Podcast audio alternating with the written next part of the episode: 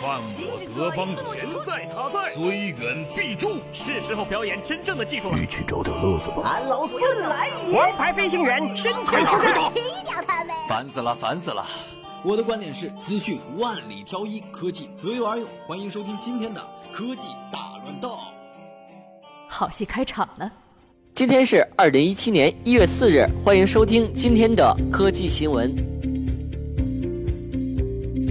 如果不是因为遇到意外，那么三星 Galaxy Note 7显然是二零一六年最好的安卓手机。根据三星的合作厂商透露，三星 Galaxy S8 会采用 2K 分辨显示屏，但之后的三星 Note 8会采用 4K 级别屏幕，来实现改进后的虚拟现实功能。其将与新的 Gear VR 可穿戴设备连接，这意味着三星将与 Galaxy Note 8起推出一款全新的 Gear VR 设备。提供超清晰 VR 功能。此外，Note 7改进的手写笔功能和虹膜认证系统也将在 Note 8上采用并进行升级。今天可以买春节假期最后一天火车票，幺二三零六抢票也到了最后的白热化阶段。有网络工程师表示，虽然幺二三零六网站通过验证码遏制黄牛，但验证码数量并不是无限的。请求几万次或者几十万次就可以拿到幺二三零六所有的验证码。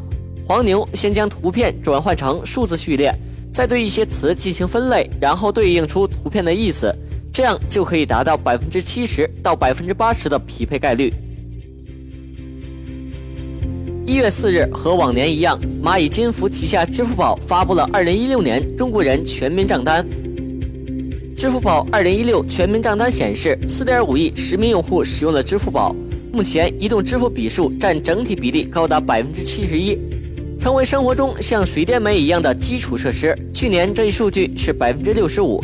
从省级地区的全年支付金额来看，沿海广东排名第一，占到全国百分之十六，随后是浙江、江苏。从人均支付金额来看，上海人均支付金额达到十四点八万元，排名第一，是去年的近一点五倍。